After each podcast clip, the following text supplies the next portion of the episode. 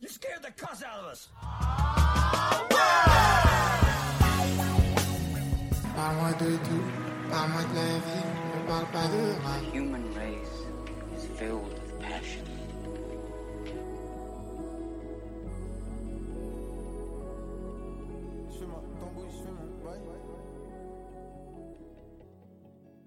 Bienvenue dans Pour la Culture, le podcast préféré de ton podcast préféré. Aujourd'hui, je suis avec Elia, Salut un invité très spécial. Et aujourd'hui, on parle violence, on parle mafia, on parle rap. Aujourd'hui, on parle de l'album de Prince Wally, qui est sorti en 2022, en septembre 2022. Et on va le connecter au parrain, un classique du cinéma. Donc, Oui. Le Prince, le Prince Wally. Euh, L'album s'appelle Moussa, qui est son prénom à ce rappeur-là. C'est un rappeur français originaire de Montreuil. C'est un album qui euh, contient 14 titres pour 40 minutes avec des feats avec Jazzy Baz, Luigi, Makala, Ali de Lunatic, Frisk Orleans, Arthur Teboul de Feu Chatterton et Enchanté Julia, sa copine. Et donc, euh, pour un peu euh, remettre dans le contexte, Prince Wally, c'est donc un rappeur de Montreuil et donc c'est un rappeur d'Île-de-France qui a commencé, qui a fait ses armes dans les années 2000, dans le début des années 2010, et il a poncé tous les lieux, tous les open mic, toutes les, choses comme ça qu'il y avait dans le, en Ile-de-France euh, dans ces années-là, avec euh, là où traînait euh, Necfeu, Alpha One, euh, toute cette école-là. Il vient vraiment de cette école de, de rap parisien. Et donc cet album, il survient après un cancer de la gorge qu'a eu Prince Wally, à un moment où, après son EP Boys, qu'il a sorti en 2019, donc euh, bam, cancer de la gorge, maladie, et il avait même plus, euh, enfin il avait perdu sa voix quoi pendant ce truc-là, donc c'est vraiment enfin, son outil de travail quoi. Et donc il revient avec un album très euh, sensible, très rap, mais pas que. Et toi Elia, j'ai beaucoup forcé parce que j'ai beaucoup aimé cet album à, à sa sortie, et donc tu l'as enfin écouté. Et euh, dis-moi, est-ce que ça valait la peine que je force pour que tu l'écoutes? Et je l'ai écouté après te l'avoir acheté. Il y a... Je t'ai acheté Oui, quand l'album Il y a acheté. longtemps en plus. Ouais. Enfin bref. Mais en fait, j'ai l'impression que je vais me répéter, hein, mais j'ai trop aimé. Genre, euh, tu vois, genre comme euh, ces, ces deux derniers épisodes, genre j'ai l'impression que je commence pareil à chaque fois, tu sais. Mais euh, non, franchement, c'était vraiment bien. Ça faisait longtemps que j'avais pas écouté de.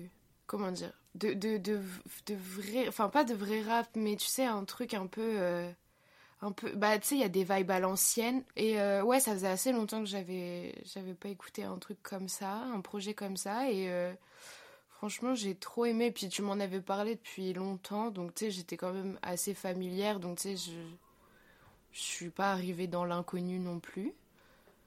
Mais euh, non, franchement, j'ai trop aimé. euh, j'ai- vraiment aimé euh, le fait que j'avais l'impression j'avais l'impression d'écouter un peu un film de gangster, tu sais, avec un narratif qui était vraiment super cool. Ouais. Genre, bah, rien que. Déjà, t'as des titres qui sont full euh, storytelling comme euh, movie. Ouais. Mais euh, t'as aussi des. des, des... Enfin, tout, tout l'album a une, euh, un fil conducteur. Et c'est hyper agréable que dans un projet comme ça. Tu sais, genre, tout est super bien lié. Genre, tu sais, la partie 1 qui est assez. euh, comment dire Tu sais, un Bah. peu. euh, bah, vas-y, aide-moi, peut-être. Je... En fait, la- l'album, il est un peu construit en deux parties. Il y a euh, la, Ouais. la première partie qui est jusqu'à Movie, où c'est euh, pur, euh, pur rap, où vraiment il, il rappe fort, il kick, il y a des punchlines Ouais, voilà. partout.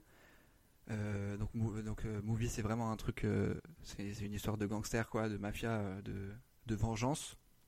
Ouais. Et, et ensuite, après, après ce, ce titre-là, il y a une interlude, qui est l'interlude Moussa, qui est hyper importante dans l'album, qui est chantée par Enchanté Julia. En fait, Moussa, c'est un titre de- d'Enchanté Julia, en plus d'être le projet de l'album, donc on se perd un peu, mais voilà. Ouais. C'est un titre d'Enchanté Julia sur euh, donc Moussa, Enchanté Julia qui est sa copine, comme je l'ai dit.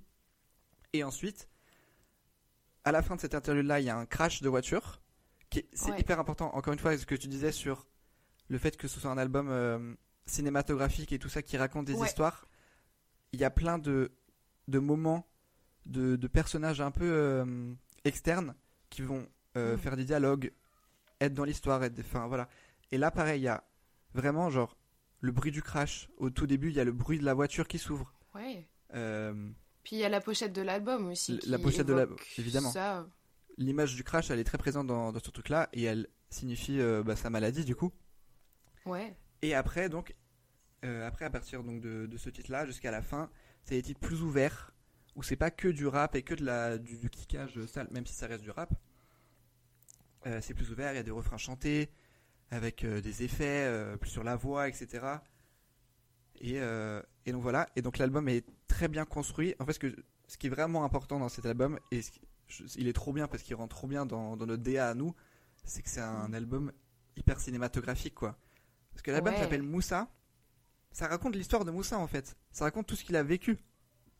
Ouais, c'est ça, c'est hyper intéressant. Et puis, même, en fait, je trouve que les deux parties sont hyper bien. Tu sais, je suis pas en mode Ah, mais je préfère la première partie de l'album à la deuxième. Tu sais, genre, j'aime vraiment beaucoup l'album. Euh, il a réussi à, à me faire apprécier Frisk Orleans alors que j'ai vraiment du mal, désolée. Mais euh, là, vraiment, j'ai. Ouais, Balotelli, j'ai vraiment kiffé. Elle est genre, je trouve que la Elle est vibe, elle incroyable. est trop cool, tu vois. Euh, non, du coup, j'adore le, le mélange euh, rap agressif, puis, enfin, ah ouais, avec la, une sorte de, de fragilité qui est évoquée pendant la deuxième partie, avec une vraie introspection. Euh, on sent vraiment que, bah, tu sais, je pense comme tout le monde, il en a vraiment appris sur lui euh, avec sa maladie, et, euh, et il arrive bien à nous communiquer ça, je trouve. Ouais, tu sais, son nouveau regard sur les choses, comment. Mhm. Tu sais, il parle de choses qu'il connaît, enfin, qu'il a vécu, et c'est hyper agréable. Non mais ouais, surtout que, enfin, il disait euh, ce que ce qui confirme euh, ce que ce que tu dis, c'est que il est sorti vraiment euh, plus mature et tout ça de, de cette maladie et il a dit dans beaucoup d'interviews qu'il aimait pas trop la, la manière de sa manière de penser et de comment il est au moment de sortir Boys, qui sont donc son EP en 2019. Et donc c'est ce, ce Mm. cancer, ça a vraiment été un, un choc et en même temps un, un réveil euh, forcé quoi. Ouais, bah c'est ça.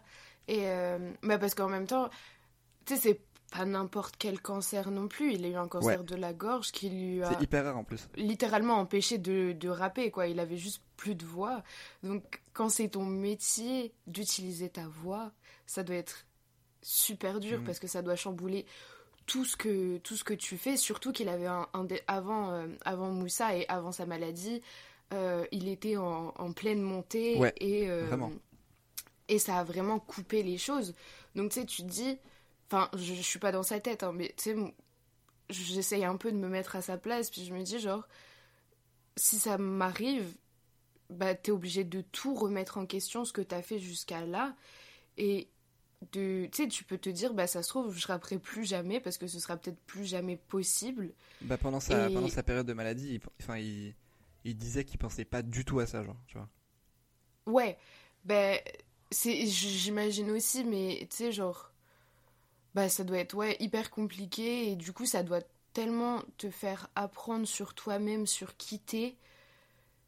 Euh, Ouais, évidemment. Et en fait, c'est un truc que j'ai pas vécu, donc je peux pas savoir, mais j'arrive quand même à comprendre un minimum parce que c'est bien retranscrit dans l'album ce qu'il a pu quand même ressentir. Et c'est ça qui est super intéressant, je trouve, dans l'album. C'est trop bien parce que ces textes, c'est ça, ils sont hyper introspectifs, super sensibles et ça va vraiment au fond de, de tous ses sentiments et de et de toute sa vie quoi. En fait, Ouais, Prince Wally c'est Moussa et il y a plus vraiment de de barrière entre l'artiste et la, la personne, je trouve dans cet album, tu vois.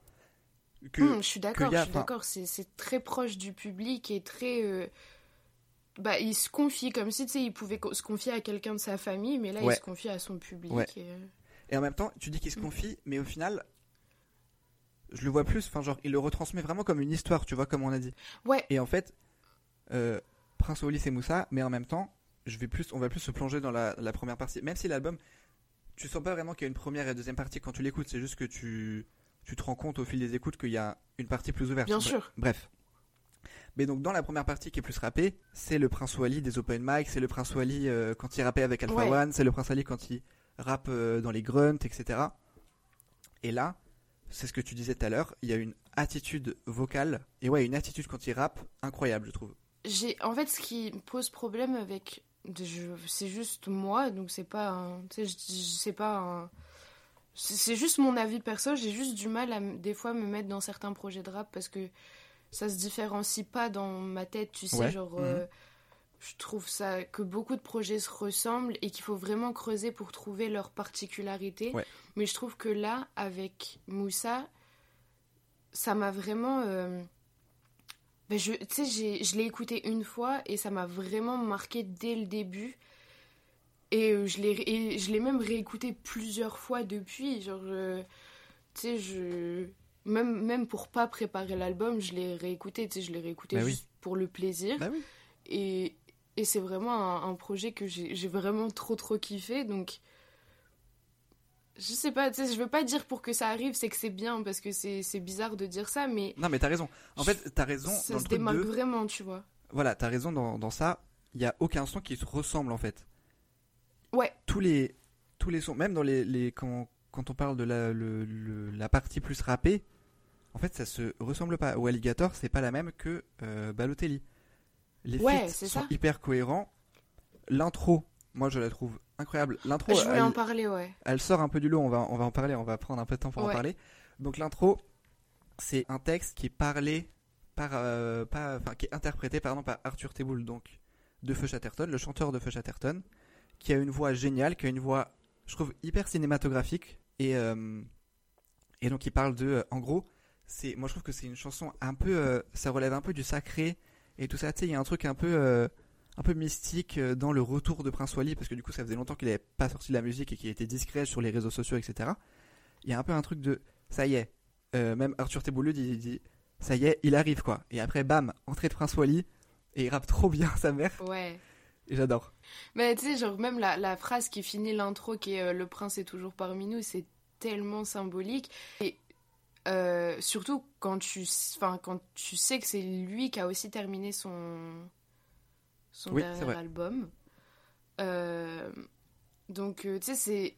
Tu sais, c'est un peu comme s'il était jamais parti, mais en même temps, si, tu sais, genre, c'est c'est hyper intéressant de, de, de commencer un album comme le, comme le dernier a fini, parce que du coup, ça pourrait te laisser pressentir que tu vas avoir à peu près la même chose que pour le dernier album, euh, album que perso j'ai pas écouté, Ouais. même si t'as dû déjà passer des sons quand on était tous les deux, mais euh, j'ai j'ai pas écouté l'album, mais c'est hyper marquant du coup parce que ben tu sais ouais c'est ça, tu t'attends à ce que l'album soit similaire, puis finalement on te laisse les, les premiers titres euh, te laissent pressentir que ça va être encore la même chose, mais même si, comme on disait, chaque, chaque son est vraiment différent, tu vois, la vibe sera la même, mais bah il y a le crash et, euh, et on part dans une autre ouverture musicale et c'est très intéressant. Et euh, j'ai beaucoup aimé aussi, pas, pas forcément dans, dans l'intro, mais dans tout le, dans tout le projet, comment c'est c'est un c'est pas forcément très conventionnel dans le sens où il y a pas forcément de refrain tu vois genre euh, bah à part genre euh, tu sais les sons comme Balotelli et tout ça où on a vraiment un refrain qui qui revient pas mal. Mais tu sais c'est c'est il y a pas forcément de, de refrain dans certains des sons. Bah tu sais surtout les sons avec des, des storytelling et tout ça. Mais euh, ça Mhm. te marque quand même de fou. Moi je sais que j'ai du mal quand même à bah tu sais le- les refrains quand, quand j'écoute un projet pour la Oui. première fois c'est ce qui va me marquer parce que c'est ce que je vais retenir. Mais là, bah, il y en a moins, mais ça m'a quand même plus marqué que d'autres projets, tu vois. Bah en plus le, enfin Prince Wally il est trop fort en storytelling. C'est Ouais, incroyable. c'est hyper, enfin, c'est hyper intéressant. C'est, j'ai, quand j'écoute des sons, j'ai, une, une projection très visuelle. Oui. genre, j'adore écouter des sons et m'imaginer genre une scène de cinéma qui pourrait être reliée à ça, qu'elle, existe ou pas, c'est que je, l'invente dans ma tête. Eh mais c'est le concept de notre podcast. Euh, ben oui, t'as vu. Et là, dans ces storytelling, en fait, j'avais vraiment l'impression d'être dedans et de tout voir, comme si j'étais, à un point de vue extérieur et que j'assistais à toute la scène. Et c'est tellement bien ficelé. Genre, j'ai trop kiffé, franchement. Ma... L'album Ouais. est trop bien ficelé, trop bien construit pour te donner des images et en plus c'est moi je trouve que c'est un point fort et un critère que qui est un qui est un des plus importants dans une plume d'un rappeur en tout cas, c'est les images Mm. qu'il donne, tu vois. Il a pas besoin de de de- de- d'écrire des mots compliqués, des rimes euh, multisyllabiques, tout Ouais. ça. Quand, tant qu'il donne une image, tu sais, genre il y a des il y a des rappeurs comme ça qui ont une écriture un peu assez simple, mais qui donnent des images incroyables. Je pense à je pense à Isha, je pense à PNL, je pense Mm. à Solalune, tu vois, des gens où tu Ouais, tu es dans le studio et Mhm. tu sais ce qui se passe dans sa Grave. tête, tu vois. Et Prince Wally, il est un peu de, de cette école-là. Ouais, c'est ça. Et du coup, moi qui, pardon, qui adore le, le, le, bah, le cinéma, je sais pas si vous avez compris du coup, mais euh, en fait, c'est hyper plaisant parce que, genre, tu sais, j'ai l'impression d'être dans un film audio, chanté, dans un musical, tu sais, et c'est hyper agréable parce que, genre, tu sais, t'as ton esprit qui va dans tous les sens. C'est trop bien, genre. Et en même temps, là, quand on en parle, pour les, on n'est pas sur un album euh, concept Non, comme peut pas être un album de Laylo où il y a beaucoup de d'interludes, de tout ça. On a l'impression qu'il y en a quand on en parle, mais en fait, Non. pas tellement. Et c'est ça qui est trop bien, c'est que ça se marie dans une musicalité qui est Ouais. géniale. Là où les albums de Laylo, euh, ce que je peux reprocher un peu à l'étrange histoire de Monsieur Anderson, c'est que ça coupe beaucoup Ouais. l'album, Ouais. le toutes les interludes, l'histoire et tout ça. Mais là, l'album passe super vite parce que justement, enfin, j'aime bien moi les, les, les, les interludes, les trucs comme ça. Bah, genre dans Trinity, moi j'avais kiffé et tout. Genre c'était vraiment, bah, c'est Trinity en même temps, l'album de Laylo. Euh, mais là, c'est comme si tout allait ensemble sans qu'il y ait d'interlude, sans qu'il y ait de, de transition. Ouais. euh, Ouais. Mais tu vois, genre, tu sais, tout est bien lié, tout. Je sais pas, ça, ça se. C'est un al- c'est rare dans le rap un album bien construit comme ça en Ouais. vrai. C'est devenu vraiment rare et, je suis très content que qu'ils sortent un album aussi solide. Bah, je trouve que c'est c'est bien d'apporter des, des, des choses comme ça parce que justement ça permet de, bah de déjà de se démarquer ce qui est hyper cool mais en même temps de proposer autre chose dans un dans, un, dans une ère où tu sais genre bah tu sais les choses Oui, oui, se oui, oui. reviennent vite quand il y a un nouveau style ça revient vite c'est vite repris puis tu sais Ouais. genre- Mais c'est pour ça que c'est un album qui va vivre longtemps, je pense. Ouais, ouais, grave. Et je, je voulais parler de, bah, des références aussi, parce qu'on parlait du côté euh, cinématographique et tout ça. Et euh, bah, je sais qu'il y a pas mal de. bah, Il y a pas mal de, de- de références assez importantes, bah, notamment même avec les feats qu'il apporte et tout ça. Euh, et en fait, ce qui est bien, c'est que j'entends hyper facilement ses influences, alors que je les ai de très loin, tu vois. Genre. Bah, genre le feat avec euh, Ali. Bah, tu sais, genre, je suis pas forcément familière à ce qu'il fait, même si j'ai, je, je sais quand même, tu vois, je sais qui c'est. Mais, bah, tu sais, je- j'entends qu'il est hyper influencé par lui, sans pour autant être, avoir vraiment connaissance, des connaissances solides sur ce genre d'influence, Mhm. tu vois. Oui. Mais en même temps, c'est normal parce que c'est un truc qui, qui transpire dans cet Oui. album. C'est l'influence, enfin, c'est de, de ses pairs, quoi. De Mhm. ses. De Ali, de Booba, donc Lunatic, Ouais, voilà. de Hill, des X-Men. Il y a un truc où il, il en parle beaucoup. Il y a beaucoup de, de punchlines et tout ça en référence à Mauvais Oeil, l'album de Mhm. Lunatic. Bah, dans Balotelli, il y a une phrase qui, qui, qui me touche et qui a touché énormément de gens. C'est quand il dit on écoutait Mauvais Oeil avant d'aller prier. Ouais. C'est un truc, ça parle à beaucoup de gens. Mhm. Et, c'est, et, c'est, et ça peut parler même à toi qui est moins dans ce prisme de rap français là. Mais parce que en même temps, il y en a beaucoup, tu vois. Et c'est, c'est un truc aussi qui est hyper important dans, euh, dans le rap français. C'est le feat avec Ali. Je le trouve hyper important. Il y a un espèce de truc d'héritage, tu vois. Ouais, De montrer ouais. aux gens qui est Ali. Mhm. Parce que toi, tu sais pas forcément qui c'est Ali. Tu sais qui c'est, Ouais. tu l'as pas entendu. Non. Il C'est un passage de témoin à te dire Ok, là il est chaud, je vais voir ce que c'est euh, Mauvais Oeil. Et là, tu te prends une tarte. Parce que c'est, l'une- c'est Mauvais Oeil. Il y a d'autres feats comme ça. Il y a Dinos, il en a fait un avec Ali aussi. Euh, Makala, il a fait un feat avec euh, Hill des X-Men, donc y aussi une grande euh, influence de, Prince Wally. Mais c'est un truc qui est, vraiment cool. Et j'espère que ça continuera en tout cas. Voilà. Ouais, mais c'est ça, je te dis, ouais. En fait, j'arrive à, comprendre beaucoup, enfin, à vraiment comprendre quasiment tout le projet. Bah, il y sais, il y a des références que j'ai pas, des punchlines que je comprends pas forcément, mais c'est hyper cool la manière dont, dont c'est rendu accessible, en fait. Et d'ailleurs, euh, il a expliqué pas mal de ses punchlines sur Genius. J'ai regardé en, en Ouais. prépa- en préparant l'épisode. Donc il y avait des refs euh, que j'avais pas de. Il a des fois il réutilise des punchlines de Booba dans des sons un peu euh, un peu deep de Lunatic, tu vois. Et même Avertisseur partie 2, en fait, il y a pas de enfin la partie 1, c'est un son de Lunatic, tu vois. Ok. En fait, c'est c'est une ref et bref, il y en a beaucoup. Et c'est trop Mais cool. ouais, c'est trop bien. Ça se sent vraiment. Après, il y a la deuxième partie qui est beaucoup plus ouverte et qui, est, qui contient ce son génial qui s'appelle Problème avec Mhm. Luigi et Makala. Où Luigi, il, nous- il nous sort un refrain, mais incroyable. Mhm.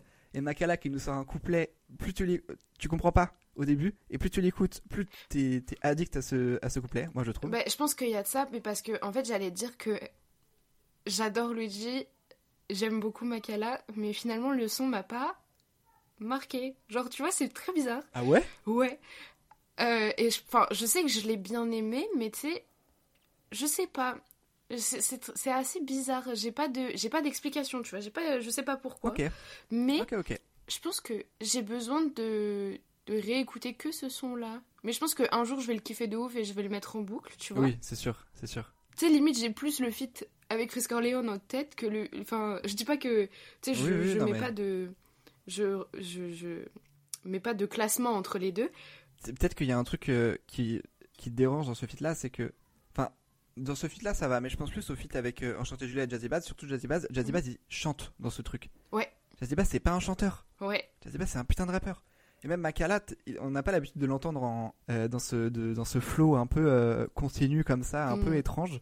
Il y a un truc, même qui, qui respire un peu dans tout l'album et dans tous, tous ses invités, qui se rapproche au, au cinéma. C'est un directeur de d'artiste, quoi. Tu vois, comme euh, un réalisateur peut être un directeur d'acteur, tu C'est- vois. Ouais, c'est ce que j'allais dire. Je trouve que les C'est feats sont. Prince Wally, c'est le réalisateur de son propre album Ouais. et il lead, tu sais, il a, il a l'idée de, il va amener Jazzy Bass euh, chanter, il va amener Arthur Teboul, Mhm. mais pas pour chanter et pour chanter son texte, interpréter le texte de Prince Wally. En fait, c'est ça, je trouve les feats hyper importants et ils, sont, ils ont tous une implication de fou. Tu sais, comme si. On, on- bah, déjà, on chantait Julia, euh, c'est- enfin, sais, c'est hyper important qu'elle soit là quand même, tu vois. genre. Puis elle est trop forte. Puis c'est ce que j'allais dire, ouais, elle est super forte. Mais euh, ouais, on dirait que, tu sais, ils, ils se sont tous pris au jeu, qui se sont tous hyper impliqués pour cet album. C'est ça, ouais, ils sont bien impliqués. En plus, c'est des proches de Prince Wally en vrai, donc. euh, ouais, bah, c'est ça. Et euh, bah, tu sais, ça revient un peu sur ce qu'on disait euh, sur Kenny Beats pour le dernier épisode, où, euh, où tu sais, il a fait venir des gens pour qui il a fait des prods, mais qui sont aussi des gens de son entourage, et c'est ça qui faisait Ouais, aussi la ouais, ouais, ouais. sensibilité du projet. Bah, là, je trouve qu'on a aussi un, un- un truc un peu similaire où, où c'est hyper important, où ces gens-là contribuent aussi à son histoire. Et c'est hyper marquant, je trouve. Pour connecter cet album, on a fait un truc qui. Enfin, Elia m'a m'a- enfin, m'a recommandé un, un film, et c'est pas facile de comparer un album à un monument du cinéma Ouais. Qui est Le Parrain de euh, Francis Ford Co- Coppola. Et donc, euh, Elia va nous, va nous présenter ce, ce petit film indé. Ben, ce petit film d'auteur euh, pas très connu. Non, ben, Le Parrain. Donc, je pense que vous, vous savez ce que c'est Le Parrain. Mais Le Parrain, c'est sorti en 1972, réalisé par Francis Ford Coppola, ah, avec euh, des monuments de, du, cinéma aujourd'hui qui sont euh, Al Pacino, Marlon Brando, enfin voilà, hein, on est euh, Robert De Niro qui est dans les prochains, dans le 2 et le 3 mais qui est pas dans le premier, donc on- désolé, on va pas en parler aujourd'hui. Donc dans le parrain, on suit la famille euh, Corleone, Corleone, avec à sa tête euh, Don Vito, qui est euh, le chef d'une des cinq plus grandes familles de gangsters de New York à partir des années euh, 1945. Ouais, on suit la famille, on suit un peu le, passage, un peu comme ce que tu disais avec Ali et et Prince Wally, finalement, le, passage de bâton, le, relais entre euh, euh, Don Vito et, Michael. Donc Michael qui est euh, un des fils de Don Vito, qui, lui revient de la guerre au tout début du film. Et voilà, on, suit un peu. C'est un peu un, un anti-héros parce que lui, on sent que qu'il n'est pas trop dans ce monde-là. Mais le film nous apporte des éléments et euh, après il y a une fin et euh, il se passe des choses qui font que peut-être ça change, peut-être ça change pas, mais euh, c'est ça l'histoire du parrain. Donc Max, qu'est-ce que t'en as pensé? C'est hyper compliqué de, de parler du parrain parce que c'est hyper. Enfin, c'est culte quoi, c'est cultissime. C'est un des films, un des meilleurs films de l'histoire objectivement quoi, Ouais, en termes de. Enfin, dans, dans la vie populaire. ok, Voilà. ouais, c'est ça. Mais est-ce que c'est ton avis à toi, tu vois? C'est ça le. Euh, donc, moi, quand j'ai regardé ce film, je me suis dit, je vais regarder un des meilleurs films de l'histoire. Et du coup, ça a été un peu compliqué dans ma tête Hmm. en regardant ce film qui est lourd à, à regarder parce qu'il dure 3 heures. Ouais. J'ai pas réussi à comprendre en quoi le film est censé être un game changer, tu vois. Ouais, Parce que je pense qu'il y a un contexte que j'ai pas, et parce que aussi je suis pas un, un féru de cinéma, donc peut-être qu'il y a des choses que j'ai pas compris. Mais du coup, à la sortie de. Enfin, pas à la sortie de la salle, mais du coup, euh, quand j'ai fini de, de regarder le film, j'étais un peu perplexe. Je me suis, je me suis dit, ah oui, d'accord. Donc pourquoi ce film-là est aussi culte et pourquoi pas un autre au final Mhm. Et donc c'est ce que j'ai essayé de réfléchir et tout ça, de pourquoi, euh, pourquoi ce film-là m'a pas autant marqué qu'il aurait dû. Et, euh, et ça pose plein de questions intéressantes. En vrai, ce- les, les questions que je me suis posées.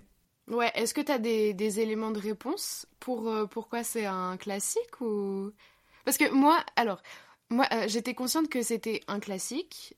J'ai limite détesté le début. Genre vraiment, j'étais en mode, bah, je vais couper le film puis je vais juste pas regarder et tant pis. Parce que je sais pas, j'arrivais pas à être dedans. Je sais pas, je.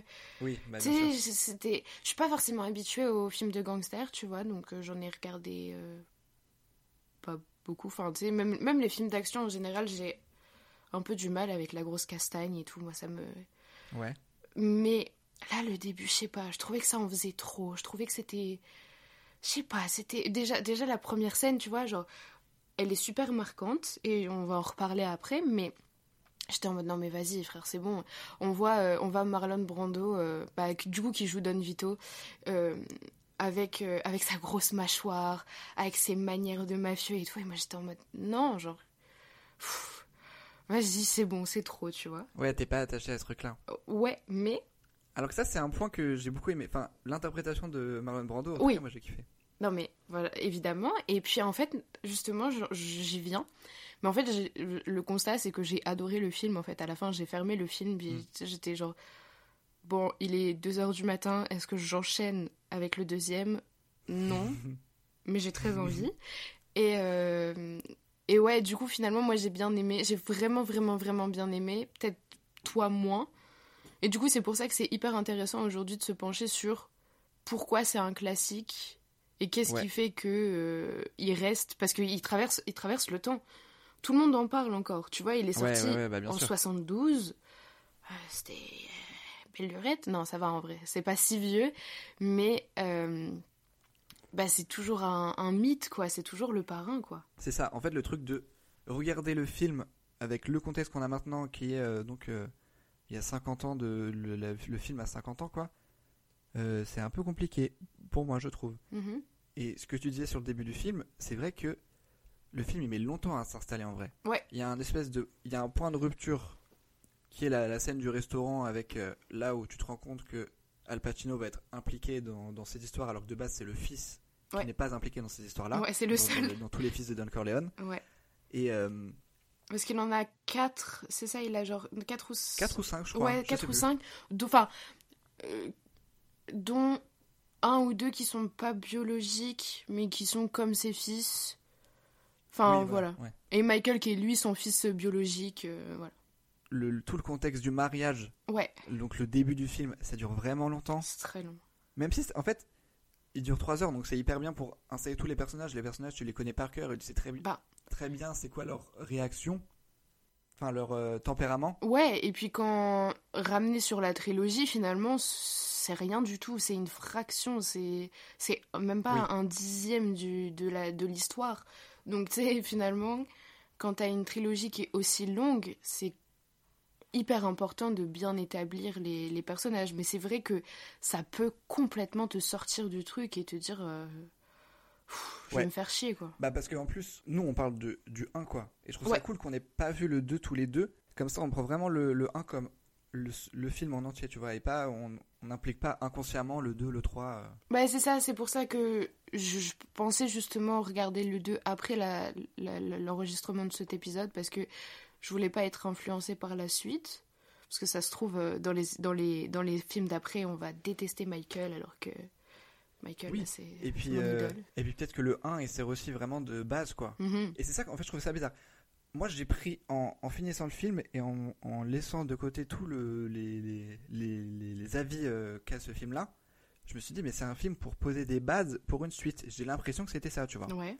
De cette espèce de truc de Michael qui se qui s'implique dans, dans ces affaires là. Et du coup je me disais mais du coup le 2 va forcément être meilleur dans ma Mhm. tête, tu vois, c'est ça que je me disais. Ouais. Et donc je le trouvais hyper réussi dans plein de choses. Et je pense qu'il a, enfin, je suis sûr même, il a réussi à instaurer un, un genre entier, quoi, tu vois. Il y, a, il y a Mhm. une espèce de. il y a plein de choses que tu vois dans le parrain que tu vas retrouver, mais dans, euh, dans, tout, dans ces 50 ans de, de film. C'est ça. Mais je pense que c'est ça qui fait surtout le, le fait que nous, en, en 2023, là, on peut être très, sor- enfin, très critique sur ce film parce que c'est dans ce film-là, il y a des procédés qu'on a vus, revus, re, re, re, revus, qui sont euh, pour nous hyper intégrés, mais qui finalement, pour euh, le contexte en 60 dans les années 70, bah, c'était vraiment pas le cas. C'est-à-dire que euh, Francis Ford Coppola, il arrive avec une. Tu sais, ça installe tout plein de nouveaux codes qui, qui, qui étaient pas là en fait. C'est-à-dire que euh, un, un patriarche charismatique, bah avant le parrain, ça existait pas forcément, tu vois. Mais après le parrain, bah c'était bien là, tu vois. Ouais, ouais. Et euh, tu sais, tous ces archétypes bien, hyper bien ficelés, tout ça, nous aujourd'hui, on a l'habitude, même si il y a beaucoup de films qui tentent de, de recréer un peu ces, ces personnages hyper complexes que tu arrives à comprendre et qui échouent. C'est ça aussi euh, la, la c'est vrai que- subtilité. Le parrain a réussi des choses là où il y a plein de, de films qui n'ont pas réussi. Il, le, il y a une maîtrise des personnages, de la construction des personnages. C'est les. les euh, ouais, les personnages sont hyper complexes, mais t'arrives à tout comprendre, quoi. Bah, c'est ça, parce que ils ont tous plus ou moins des, des dilemmes moraux à un moment ou un autre du film, tu vois.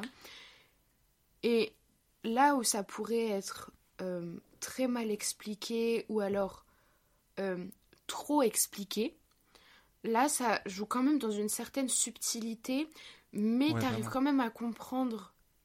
Enfin, tu sais, c'est- pas gros, quoi. C'est pas en mode. euh, Oh, lui, il a tué ce membre-là de ma famille. Oh Mhm. là là, bah je vais aller tuer Ouais, ouais. toute sa famille en échange. C'est un peu ça, mais c'est beaucoup plus complexe que ça, tu vois. Évidemment. Le film est, le film est archi maîtrisé, quoi. Le film, c'est une maîtrise de bout en bout. Moi, j'ai trouvé, ce qui m'a beaucoup marqué, c'est la lumière dans toutes les scènes. Je l'ai trouvé génial. J'ai Ouais. trouvé trop maîtrisé partout. Ouais. Pour un- mec qui regarde pas énormément de films comme moi, Mhm. le fait que je l'ai vraiment remarqué, je pense que ça veut dire quelque chose. Ouais. Bah, et puis il y a vraiment un effort. Oui, bah bien sûr, oui évidemment. Rien que la première scène, bah, la scène justement entre. euh, euh, on voit Don Vito, mais en parallèle on suit Ouais. le mariage. Tu sais, t'as cette scène super sombre avec une lumière en, en douche qui est fournie, tu sais, par les, les, les- les creux des, des stores. Ouais. Alors que toute la scène est super sombre. Et de l'autre côté, t'as le parallèle avec la scène du mariage qui est hyper bien éclairée euh, dans une, une journée d'été euh, magnifique, où vraiment ça contraste justement entre le mariage, qui est un événement joyeux, mais en même temps les affaires, qui est un truc un peu plus sombre et tout. Et c'est quelque Mhm. chose qu'on retrouve Ouais, vachement grave. dans tout le film, tu vois. Ouais, vraiment. Il y a, y a un contraste euh, qui est hyper intéressant. Euh, sans, sans spoiler le film, il y a un moment, il y a plein de gens qui vont mourir. Oui. Et en même temps, Ah ouais. donc il y a plein de gens qui, qui se font tuer dans- au même moment. Et en même temps, tu vois les personnages de la famille euh, présents dans un baptême. Ouais. et donc à l'église. Et donc tu vois euh, les personnages euh, de la famille euh, dire euh, je renonce au péché et tout ça machin. Ouais. Et en même temps t'as les scènes où tout le monde se fait assassiner et ouais. y a souvent cette marquante. dualité dans, dans, dans le film. Elle est super marquante cette scène. Moi, je sais que j'ai adoré Ouais. parce que justement, c'est hyper bien filmé. Tu sais, c'est c'est hyper bien. Tu sais, tout est hyper bien calé et tout. Genre, je- franchement, j'ai j'ai trop aimé ce. Et en même temps je trouve que cette scène là, en fait il y, a- il y a pas mal de scènes comme ça de d'assassinat et de, de, de plot twist dans le film Ouais. où c'était raconté mais tu sais c'était enfin c'était bien raconté, bien ficelé et tout ça. Mais je l'ai pas ressenti en mode euh, le film ne l'a pas fait ressentir en mode boum, il y a un gros truc qui vient de se passer. À part cette, cette scène là, mais quand même ça reste un peu calme, tu vois, genre ça je trouve que ça dénote pas du, du reste du film. Je sais pas comment t'expliquer. Si, si, c'est exactement ça. C'est c'est ça le, le, le- Un des gros points forts du film qui fait qu'on l'apprécie toujours, c'est que c'est violent, mais c'est pas un bain de sang. Ça rentre pas dans le, dans le voyeurisme de la violence. C'est Ça reste élégant. C'est-à-dire que Ouais, les business du groupe et leur magouille, c'est pas, ça reste pas central dans le film. C'est très important, Mhm. mais on a quand même des liens familiaux qui sont hyper importants et qui sont vraiment là et qui du coup contraste un peu avec bah, la violence des, gangs et de, euh, de toutes ces organisations. Donc c'est ça qui est c'est ça qui est hyper bien. Mais en même temps, tu as plein de rebondissements. Et les rebondissements, c'est quelque chose qui, quand c'est bien fait, bah, c'est hyper important euh, pour euh, toute la, la cohérence du film, tu vois. Ouais, et dans, dans ces rebondissements, moi j'ai trop kiffé. Il y a plein de. C'est ça qui est trop cool, c'est que c'est un film de mafia, donc il y a plein, il y a plein de traîtres et de, de, de meurtres par Ouais. surprise. Et du coup, il y a plein de moments où il y a eu des assassinats, je m'y attendais tellement pas. Mais c'est ça, tu pourrais t'attendre à ce que euh, ce soit hyper évident, tu te dises bon bah lui il va se faire assassiner et tout. Et euh, la Sicile, le, le- après le, le mariage. Mais vraiment, Je- vraiment. Voilà, Ah je... ouais, mais c'était trop. Bref, il y a plein de, il y a plein de moments comme ça. Et non, c'est ça qui fait. En fait, le film est bien organisé. Et c'est pas juste euh, boum boum boum, ça se cartonne, ça se bagarre, ça se Ouais. tue, tu Ah vois, bah oui. genre. euh, Ouais, c'est ça qui est hyper bien, je trouve. Il y a un plan aussi, enfin, il y, a un- une- y a un assassinat encore une fois. C'est un meurtre par strangulation dans la voiture à la fin. Et, euh, et moi je trouve ce plan incroyable. Ouais, non, non, vraiment trop beau. Il y a juste au début les premières scènes d'a- de mort et de- d'attaques qui m'ont un peu. euh, qui m'ont un peu sorti du truc parce que des fois c'est un peu surjoué quand même. Genre. euh, Ah ouais? Bah, les, les oranges, là, là, tu vois ou pas? Là, Ah oui, oui, oui, oui, oui. Ben là, tu sais, Ah, c'est oui. vraiment genre le personnage, il se fait attaquer et juste, il, il, il meurt, tu sais, enfin, il, Oui, je enfin, il, peut-être il meurt pas, mais tu sais, il, est en il est en souffrance. Et tu sais, genre, c'est hyper drôle, je trouve, tu sais, au début, ça Oui, m'a un ouais, peu ouais, sorti ouais, du truc. Mais, mais franchement, c'est c'est qu'un petit détail.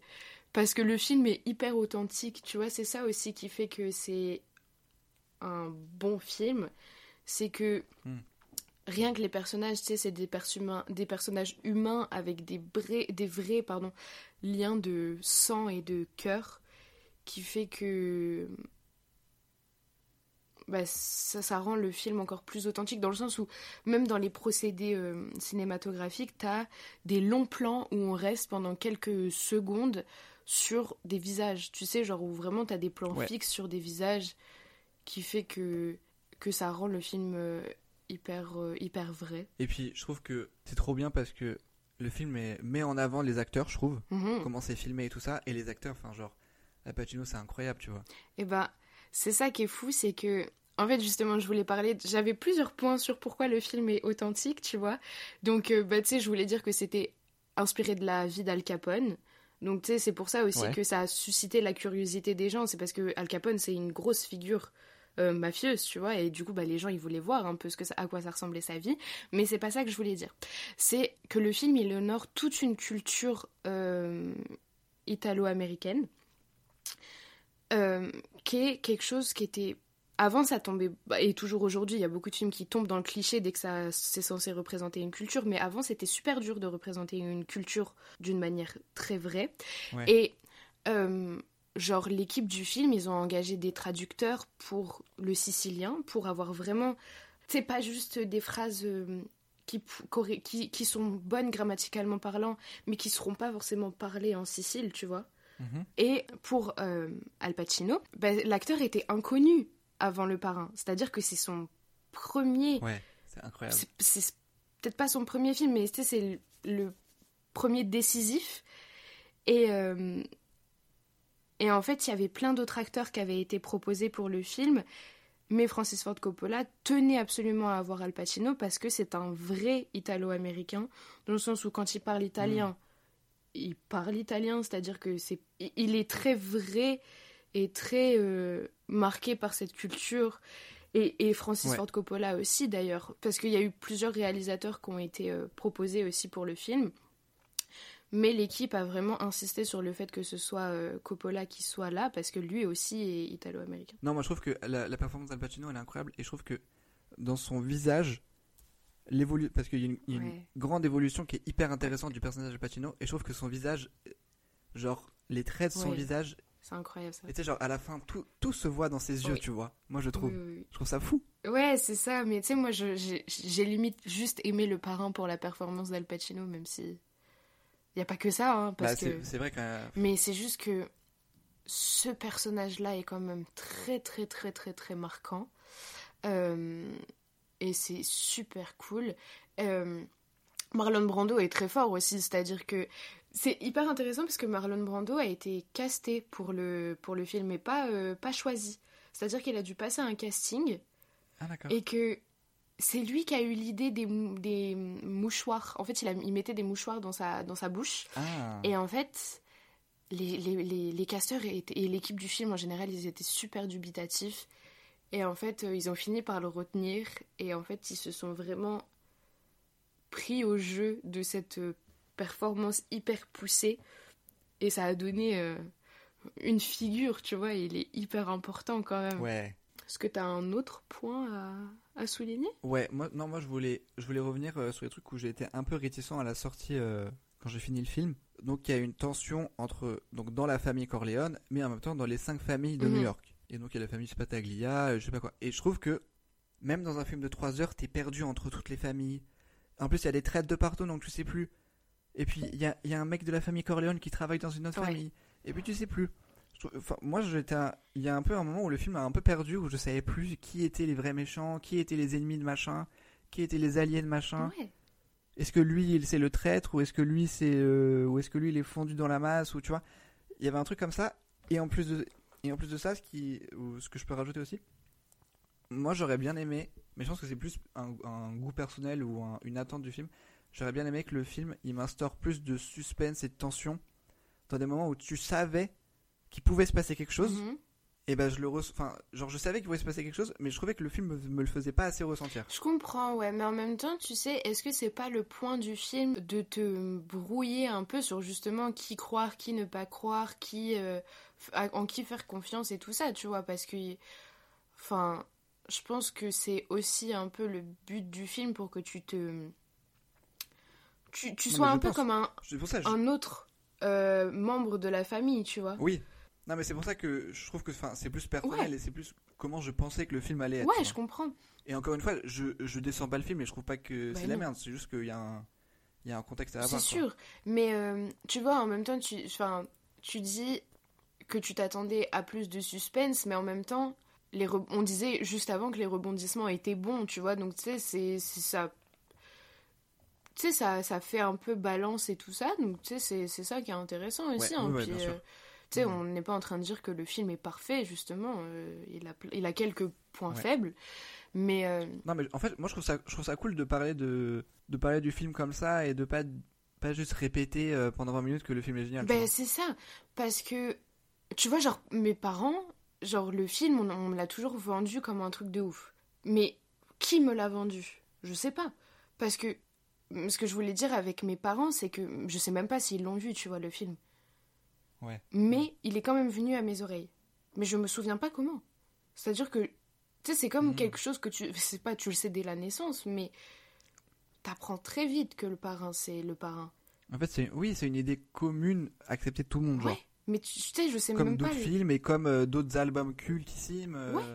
Mais je sais même pas d'où ça Mhm. vient, tu vois, c'est ça qui est assez, euh, qui est assez marquant, c'est que Ouais. je sais pas comment, Ouais. parce que ça fait des années que je pense que même quand je suis rentrée au collège, je, je savais ce que c'était le parrain, tu vois. Mais, tu vois, je... c'est un peu le, le je mystère de comment il est arrivé Ouais. là, tu vois. Je voulais dire aussi qu'il y avait des personnages qui étaient hyper importants, mais pas pour ce qu'ils apportaient dans le film en tant qu'acteurs décisifs du, du plot, si tu veux, mais euh, genre Kai. Kai, c'est une fille qui est étrangère à la famille, c'est euh, la, copine de Michael. Euh, mais en fait, je trouve qu'elle est hyper importante dans le film, alors que peut-être que tu l'avais pas souligné, mais c'est un peu le personnage qui nous représente nous en tant que spectateurs, parce que euh, c'est elle qui pose les questions. Tu vois, c'est elle qui, qui, qui demande à, à Michael, tu sais, des fois pourquoi leur famille fait ça. Qui est lui? Ouais. qui, Pourquoi lui il fait ça? Pourquoi elle, elle est comme ça? Et du coup, je trouve que c'est, elle est hyper importante, alors qu'on pourrait se dire que c'est un personnage random, tu vois.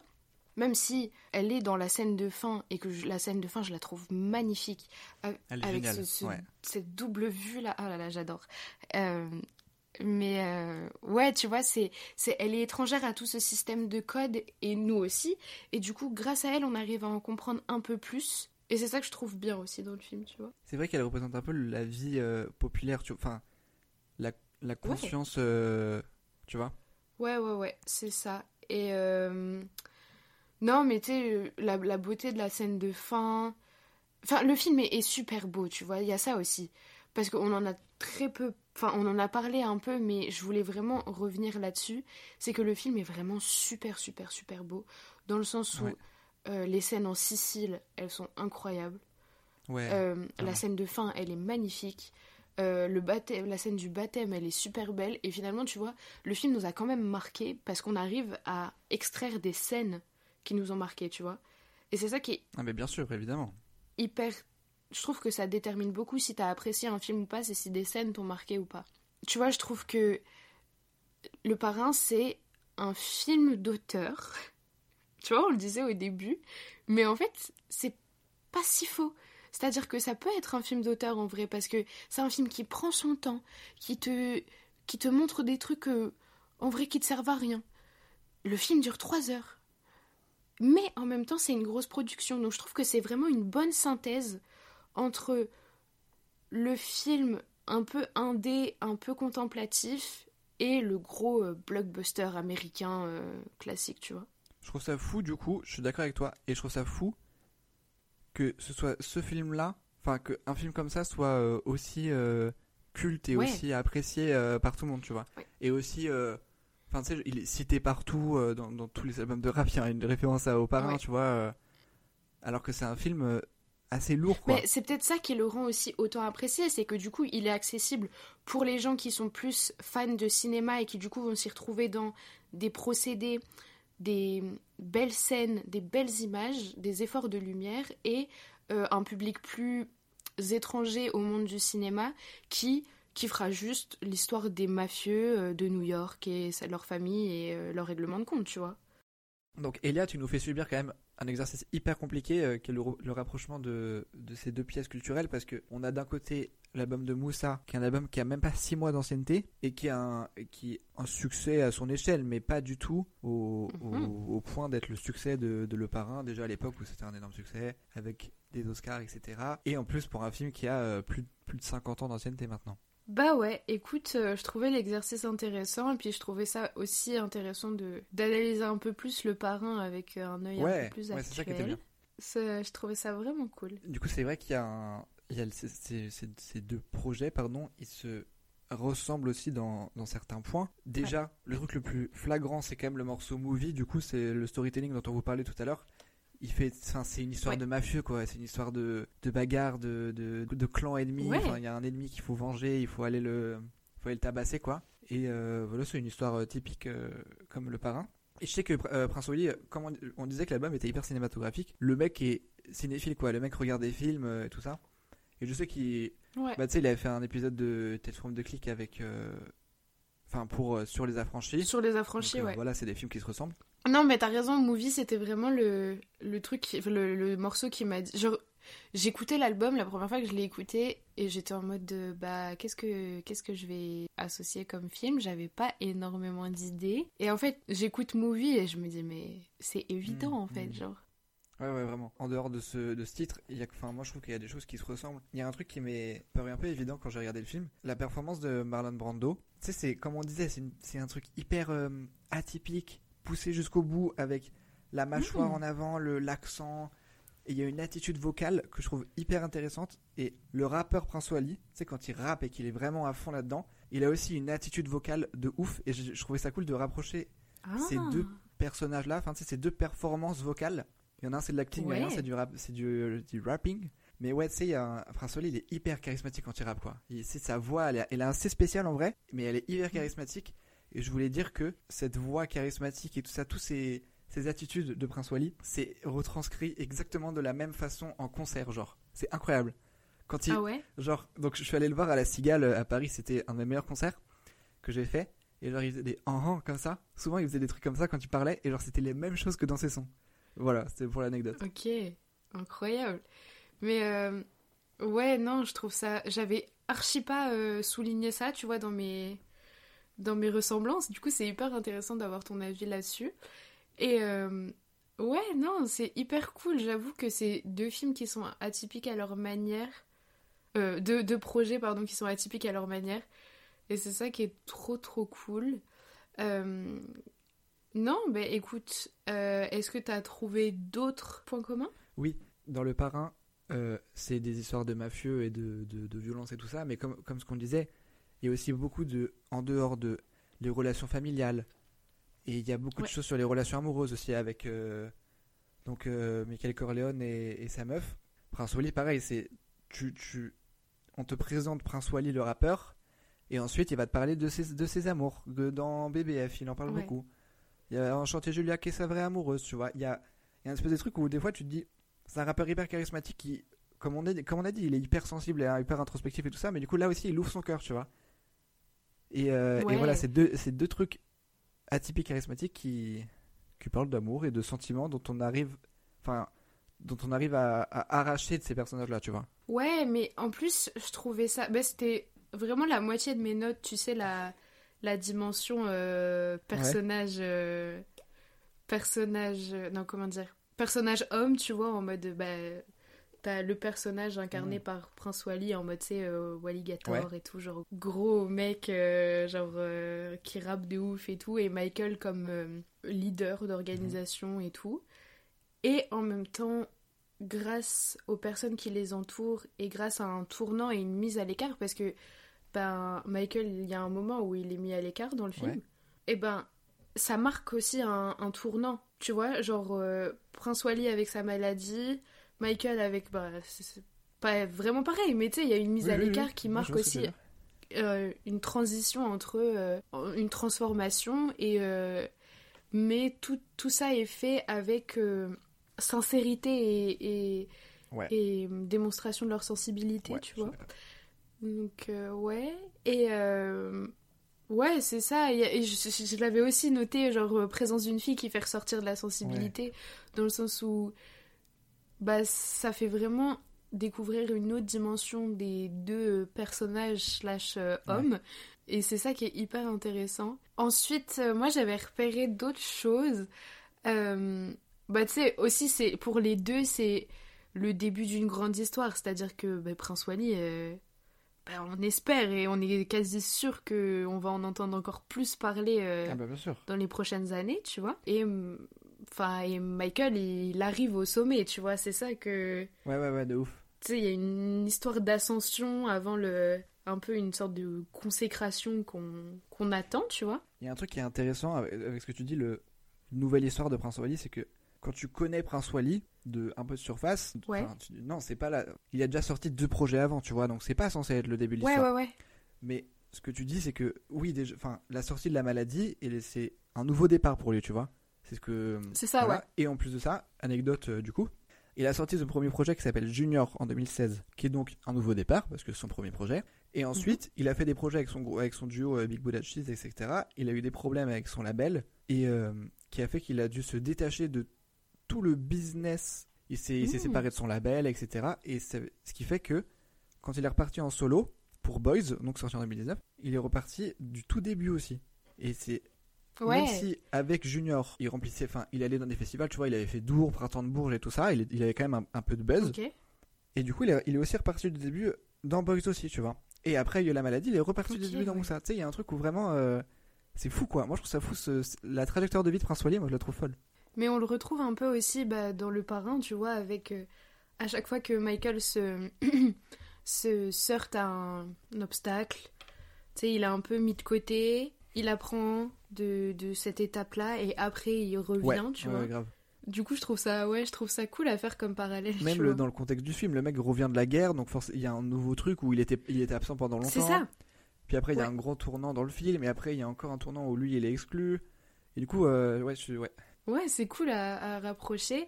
Et puis, bon, euh, dans les thèmes abordés, euh, les deux se ressemblent. C'est-à-dire que Prince Wally, il y a...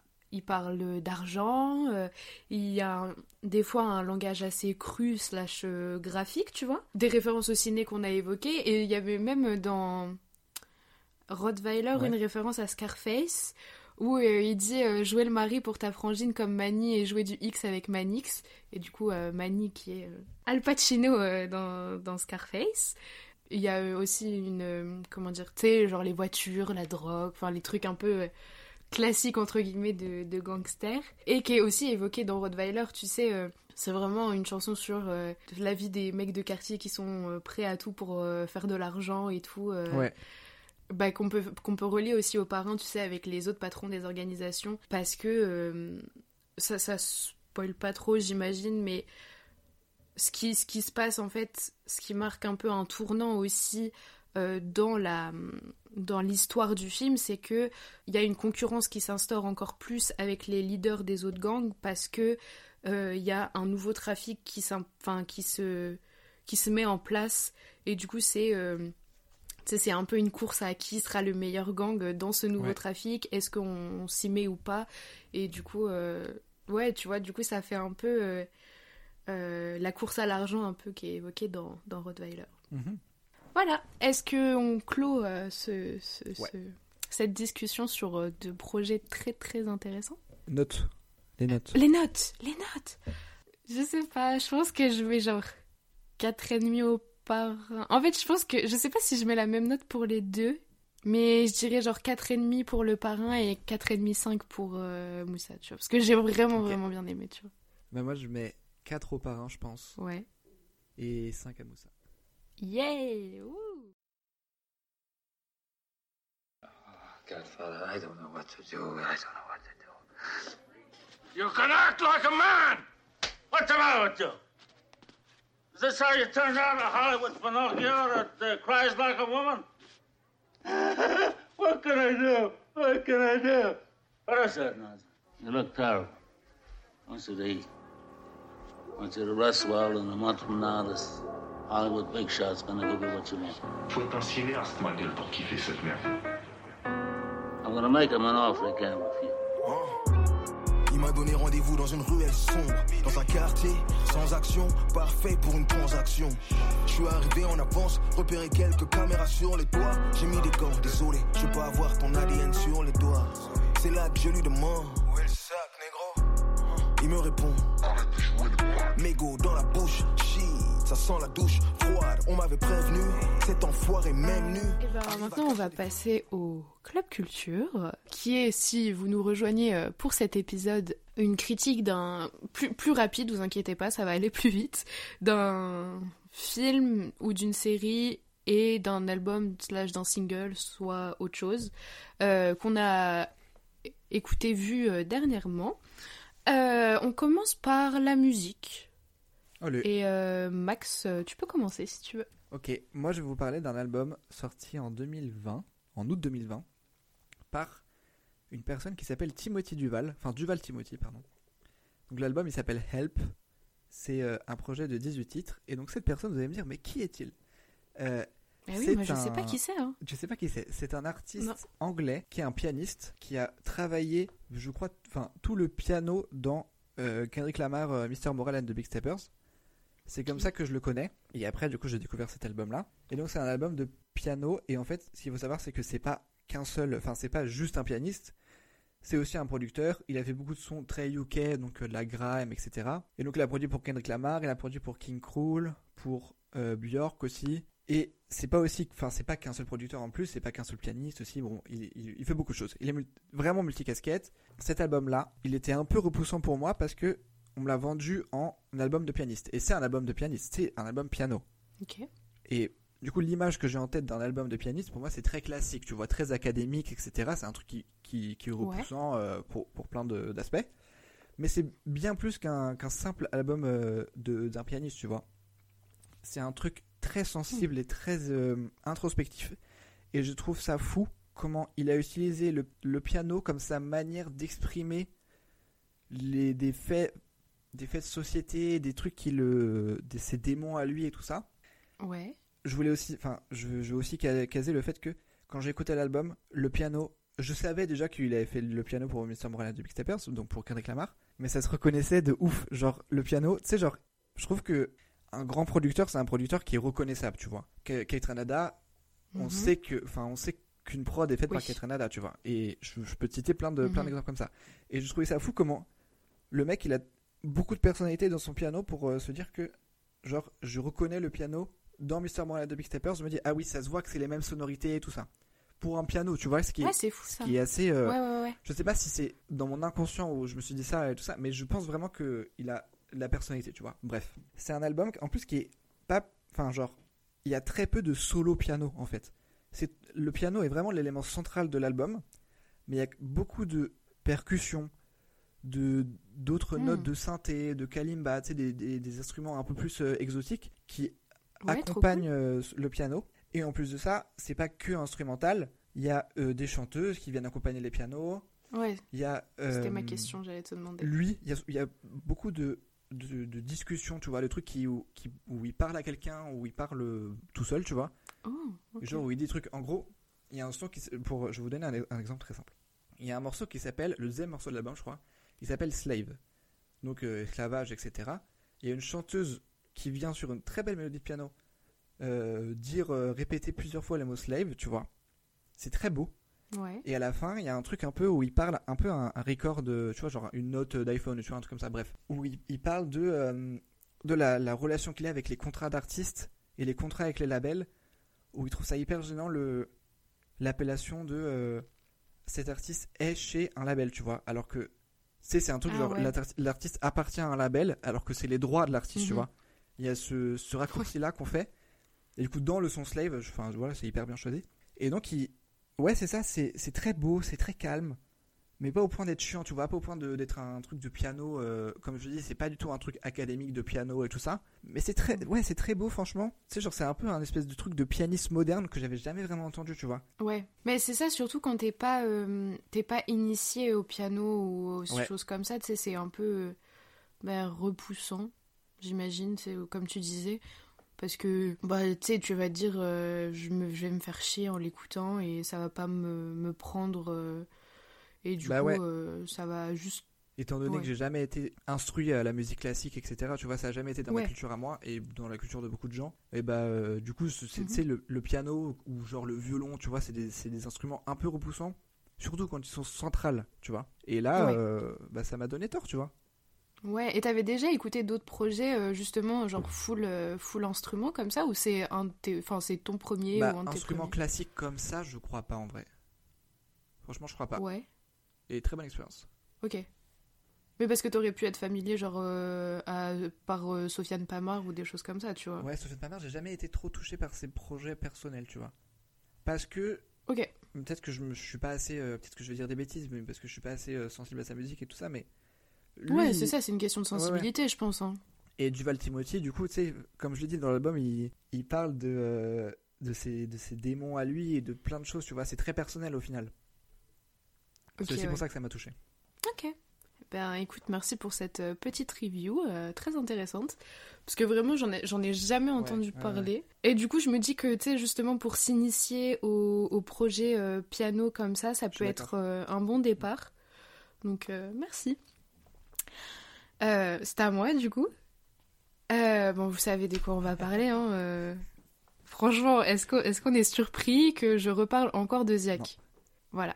Bon, Ziak a sorti un album euh, le 24 février qui s'appelle Chrome, qui est son deuxième album, qui fait. euh, qui, qui est assez court. Moi, ça ça m'a Ouais. surpris. L'album dure 35 minutes. En. Pas beaucoup 14, de titres. Bah, tous les 14. titres font à peu près 14, ouais, tous les titres font à peu près 2 minutes. Et voilà. Et euh, je, je vais pas dire que j'ai pas aimé parce que. De toute façon, je pourrais jamais dire que j'ai pas aimé, je pense. Mais. Mais franchement, euh, j'ai vraiment kiffé le projet. Bah, tu sais, j'avais déjà vraiment aimé les, les, les singles qui étaient sortis avant la, la sortie de l'album, donc euh, même pas un, grince- un grincement, pardon, et Chrome. Et je suis assez contente de ce qui a été fait dans cet album-là. Il y a, enfin, dans, les- dans le premier épisode, on parle de même pas un grincement. Et on lance Ouais. une question. On lance le truc de comment Ziak va faire pour que Chrome soit une réussite et pour que Chrome ne soit Ouais. pas la suite, enfin pas la suite d'Akimbo, mais genre un, donc Akimbo son premier album, un Akimbo 2, tu vois. Et donc là, est-ce que Ouais. sa mission est réussie en fait? C'est ça que je voulais te poser. Euh, je trouve que c'est une en demi-mesure. C'est-à-dire que pour moi, c'est réussi, mais on pouvait aller plus loin. Dans le sens où, ben, tu sais, il y, y, a quand même des choses différentes. C'est-à-dire qu'on a des, des, des. un peu plus de two-step, un peu plus de storytelling. Storytelling que j'ai vraiment kiffé, moi. Euh, franchement, euh, ça m'a beaucoup plu. Toi, je sais pas si c'est ton cas. Euh, ouais, non, c'est j'ai bien aimé. Mais ça reste sans grosse prise de risque. Il, il s'ouvre quand même pas mal musicalement en vrai. Comme tu as dit, il y a un morceau two-step.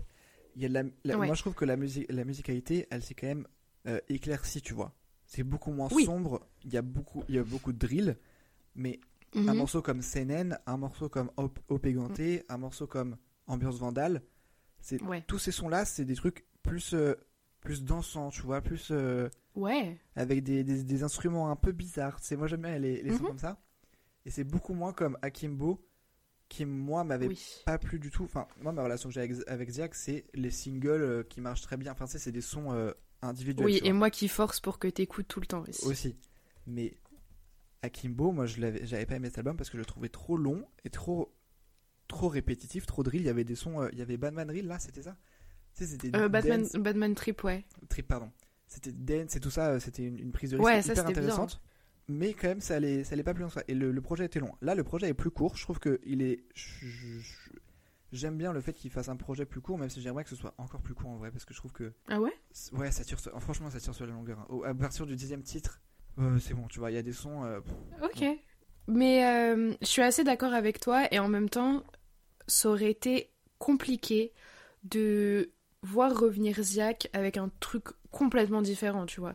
C'est-à-dire que il peut pas, il peut pas nous faire un album euh, avec des trucs complètement différents, partir dans, je sais pas, euh, un truc vraiment opposé. Euh, sans euh, choquer tout le monde et perdre euh, une moitié de sa fanbase qui est quand même bien soudée et bien, Ouais. bien présente, tu vois. Donc, non, non, je, suis- je suis assez d'accord. Bah, en fait, j'ai été, j'ai été un peu biaisée parce qu'il y a eu un, un- une sorte de leak qui est, qui est sorti. On sait pas aujourd'hui si c'était un vrai leak parce que le son ne, ne figure pas sur l'album, mais le son était censé s'appeler Pistol et Zamal, qui était un son. Vraiment, moi j'ai kiffé de ouf, tu mais vois, et du coup. Inspiration antillais et tout ça. Ouais, c'est ça. Et du coup, j'aimais bien un peu cette, euh, ce petit virage qui était pris là. Euh, ce gros virage même, parce que Oui, c'était oui, quand ça. même, tu vois. Et du coup, quand j'écoute l'album et qu'il n'y a pas ce genre de sonorité, je me dis, hmm, Mmh. bizarre, tu vois. Est-ce que... C'est vrai que ce que tu dis, on peut voir Chrome comme un espèce d'album de transition, tu vois. De Ouais. truc de. Pour sortir un peu de ce, ce, ce prisme de la drill où il était vraiment implanté là-dedans, parce que le personnage est fait pour faire de la. En vrai, le personnage est fait pour faire de la drill. En vrai. Bah, en même temps, c'est ça. C'est compliqué de le voir faire autre chose que de la drill dans tout ce qui a été créé autour de lui, c'est-à-dire son personnage, son identité, euh, même textes. dans ses trucs, ses textes, c'est ça, ses, ses, ses- ses identités visuelles et tout. Enfin, Ouais. je trouve ça compliqué de le voir faire autre chose en même temps. Mais en même temps, il arrive à te sortir du storytelling, euh, des, des trucs plus, euh, plus éclaircis. Ouais. Donc c'est quand même. Enfin, moi je trouve que c'est. Enfin, n'ayant pas vraiment aimé Akimbo, et là j'ai quand même vraiment accroché à ce projet-là aussi, tu vois. Je trouve qu'il est plus euh, maîtrisé, n'empêche. Ouais, bah c'est ça. Rappel des faits, par exemple, qui est le. Tu vois, tu, tu dis que c'est- l'album est long, mais tu vois, Rappel des faits est le 13 titre. Et Rappel des faits, c'est quand même, pour moi, un des meilleurs sons de Mhm. l'album au niveau du storytelling. C'est un, un- une sorte de mini risque qui est pris euh, où t'as vraiment euh, Enfin, je sais pas, j'ai vraiment aimé ce, ce- cette nouvelle dimension de storytelling qui était un peu plus instaurée dans, dans cet album. C'est vrai, mais en même temps, quand, tu, quand on parle de texte, c'est vrai qu'il y a des trucs storytelling intéressants et tout ça, et ça va plus loin que le premier album. Tu sais, t'as l'impression que le personnage s'ouvre aussi, tu vois. Il parle de son frère Ouais. décédé, tout ça, tu sais, il y a un. Je sais, enfin, après, j'ai pas beaucoup écouté Akimbo, mais tu sais, il parle beaucoup de sa famille et de ça, qu'il doit aider sa famille et tout, même s'il le faisait aussi dans Akimbo. Ouais, dans Akimo, il le faisait déjà pas mal quand même. Mais il y a un euh, spectre quand même ouais. plus personnel qu'Akimbo, ça c'est- Ouais. ça, c'est clair. Mais moi, j'en ai quand même marre d'avoir les mêmes types de textes, quoi. Moi, je. Voilà, c'est ça aussi un truc qui m'a un peu limité dans cet album. Ils vendent de la drogue dans tous les sons, à un moment donné, c'est bon, quoi, on a compris, tu vois. Ouais, je comprends. Et en même temps, c'est ça, c'est ce qu'on disait. Qu'est-ce que, de quoi il pourrait parler, tu vois, de qu'est-ce qu'il pourrait faire? C'est Et, là les limites c'est de Ziak en vrai. c'est peut-être juste les limites de Ziak et c'est peut-être juste quelqu'un qui va sortir deux albums mais ce sera fini pour lui après. Peut-être qu'il en sortira un autre Ouais. qui fera la même chose et que ça saoulera tout le monde et que ce sera fini pour lui. On sait pas, tu vois, genre. Parce que du coup, ouais, Ziak c'est un personnage, mais genre. Je vais citer un peu ce que disait Raphaël Dacruz dans, dans, son, dans l'épisode de Le Code, là, le Code Review. Ouais. C'est vraiment un avatar, tu vois, c'est un truc construit. C'est, Mhm. Il pourrait ne pas être humain, ce serait pareil, tu vois. Enfin, genre, il Mhm. pourrait ne rien avoir sous lui et ce serait un truc genre euh, une IA ou je sais pas quoi, ce serait pareil. Il y a un truc qui est genre, c'est le contrat euh, inconscient, tu vois, le truc de. En Ouais. fait, quand t'écoutes Ziak, De pas savoir qui c'est, ouais. déjà il y a ça. Il y a le truc de quand tu écoutes Jack, évidemment tu vas pas t'attendre à ce qu'il euh, raconte des trucs personnels en fait. Et Mm. c'est ça aussi qu'il faut se dire en écoutant Jack, c'est bah non en fait il va pas te parler de, euh, de, de, de sa vie comme dans Moussa. Non, il va te parler de trucs euh, de la rue et tout ça dans les codes de la drill. Parce que c'est un personnage fait pour faire de la drill aussi, tu vois. Bah c'est ça et du coup c'est- ouais c'est compliqué de c'est c'est super compliqué de s'imaginer une suite en fait Ouais, c'est ça. et euh, est-ce qu'il va complètement s'ouvrir et, euh, et se démasquer peut-être non je je sais pas mais euh, ouais je, je sais pas j'ai du mal à, à envisager un futur ça me ça me ça, rend ouais. très triste ouais, c'est vrai que cet album, c'est le- les, les premiers euh, signes que, euh, enfin, tu sais, genre, les gens s'interrogent sur son futur et tout ça, tu vois. Les gens se, se rendent compte ouais qu'il y a un truc, bah, en fait, ça va pas durer. Ça se trouve, le projet est fait pour que ça dure pas et que le mec disparaisse dans trois ans, tu Ah, vois. Et. Et c'est bien comme ça aussi, en vrai. C'est une expérience qui est cool. Bah, en vrai, oui. Mais tu vois, pourquoi pas, je sais pas, un troisième album où c'est full ouverture, full euh, prise de risque euh, pour terminer l'histoire euh, du personnage, Ouais, pour. euh, je sais pas, imagine, genre, Ziak se fait. genre, le personnage Ziak se fait tuer à, à la fin Ah ouais, du. ah, dans le dernier titre du, dernier albo- du dernier album, tu vois? Je sais pas. Mais en même temps, je me dis, pourquoi pas une des bonus tracks de Chrome où figurer euh, Pistolet Zamal Ouais. et des sons complètement différents. Et là, euh, ouverture pour un Là, nouvel album. euh, complètement, euh, fait, quoi. Ouais, c'est ça. ouais, tu vois. ce que tu dis, ça m'inspire là. Akimbo, la cover est toute noire, Chrome c'est tout gris. Troisième album, bien blanc. Oh et là, putain, le projet ouais. est fini. En vrai, ce serait incroyable. Ben oui. Mais je vais l'appeler, je pense. Je vais lui dire de faire ça. ok, ouais. Bah, si, si tu nous écoutes. Ouais, voilà. Non, mais du coup, globalement, moi, je. Hum, Globalement, moi, je suis, je suis satisfaite, mais c'est parce que moi, j'aime Ziak, mais j'arrive à voir euh, les limites et les faiblesses du projet. Ouais. Tu sais, je suis pas en mode. euh, je vais pas le défendre corps et âme, hein, parce que. Tu sais, si ça me plaît, c'est propre à moi, mais je sais pourquoi des gens aiment pas ça. Parce que justement, ça manque de sensibilité, parce que, parce que ça, revient, ça, ça revient souvent à la même chose, parce que. euh, parce que voilà, quoi. C'est Ouais. bon, on a fait le tour. Ouais. ok. Eh ben, écoutez, si vous, vous avez des théories sur euh, la suite Ah ouais, de grave. si vous imaginez un truc, genre, n'hésitez pas à nous dire, parce que moi, ça me, fait trop- ça me ferait trop plaisir de d'imaginer un truc. Alors, on va passer à ce que t'as regardé. Je vais vous parler d'un truc qui est cool parce que c'est disponible sur YouTube. Donc tout le monde peut le regarder. Ouh. Parce que euh, ma mère, elle, m'a- elle m'a dit qu'elle voulait regarder Ghost Dog hier, mais qu'il est plus sur Prime. Ah non Il est disponible nulle part. Bon, bref. Donc, c'est disponible sur YouTube. Ça s'appelle Ce lac a du succès. C'est une série, une mini-série. C'est 4 épisodes de 15, 15 minutes en gros. Et il y a des bonus aussi. Il y a des, des, des épisodes plus courts de 1, 2, 3, 5 minutes. Bref. C'est fait par un artiste qui s'appelle Varnish La Piscine. Ou Varnish. C'est donc un réalisateur. euh, voilà, il a déjà fait un autre court métrage, mais qui était plus long. Il faisait 48 minutes, il me semble. Qui s'appelait Les Contes du Cocatou. Mais c'est aussi à la base un producteur, un rappeur aussi, un chanteur, enfin bref, il, il pose sa voix ici sur ses sons, suisse, qui est incroyable, qui a une, une vision de la musique et un truc, tu sais, que quand on disait Kaitranada, il fait du Kaitranada, Varnish, il fait du Varnish, tu vois, Ouais, ouais, ouais. vraiment. Et donc il est rapproché de Makala, le rappeur suisse Makala, et il est validé par Tyler the Creator, Grave, Pharrell. Williams. Pharrell Williams fait sa promo, enfin bon bref. C'est quelqu'un.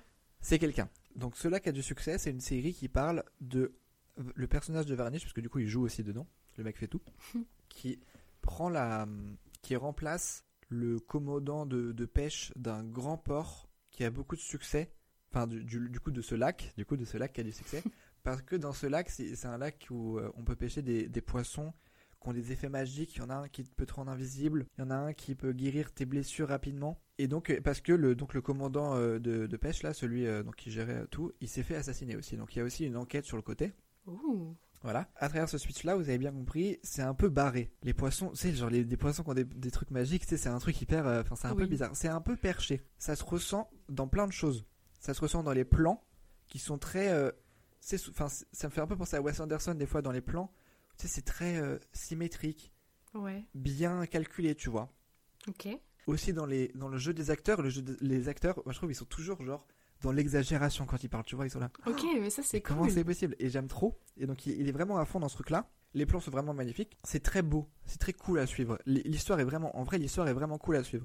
C'est ça que je reprochais un peu dans son ancien court métrage qui s'appelait, le- enfin moyen métrage du coup, Les Contes du Cocatou, où c'était un peu, il y avait pas vraiment, enfin tu comprenais pas vraiment l'histoire et puis des Mhm. fois il y avait des, Ouais. l'histoire était coupée juste pour, pour faire passer de la musique.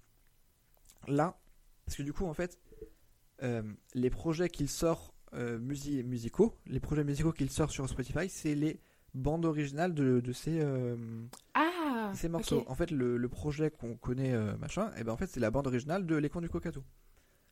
Et là, le 24 mars, je crois que c'est le 24, il va sortir la, la bande originale de Cela qui a du succès. Et je crois que le, le- enfin, je crois que l'épisode sort genre deux jours après que le. Bon, bref, deux jours avant. Et donc là, les, les musiques sont beaucoup mieux incrustées, je trouve. Et même, il a plus de budget que son ancien truc, donc c'est hyper bien. C'est hyper. Il y a des plans hyper beaux. Il y a un plan où tu vois une, une, une grand-mère un peu qui découpe un poisson en mode euh, travail de, de. sur un port, quoi. Et c'est très beau. Ouais. Bref, il y a plein de plans très beaux. Il fait aussi jouer, il- donc il se joue lui-même, mais il fait aussi jouer Runa, qui est un autre rappeur suisse, c'est cool aussi, il fait, euh, il fait un peu croquer tout le monde. Et le, le point le plus important, c'est que la BO elle est folle quoi. La BO elle est trop bien, il est trop fort. Hmm. Il y a plein d'idées trop cool, que ce soit dans, le, dans la réalisation, que dans la musique, que dans des effets, tout ça, des, un peu des, des effets sonores et tout ça. Il y a plein d'idées qui sont vraiment cool et qu'on voit euh, nulle part d'autre quoi.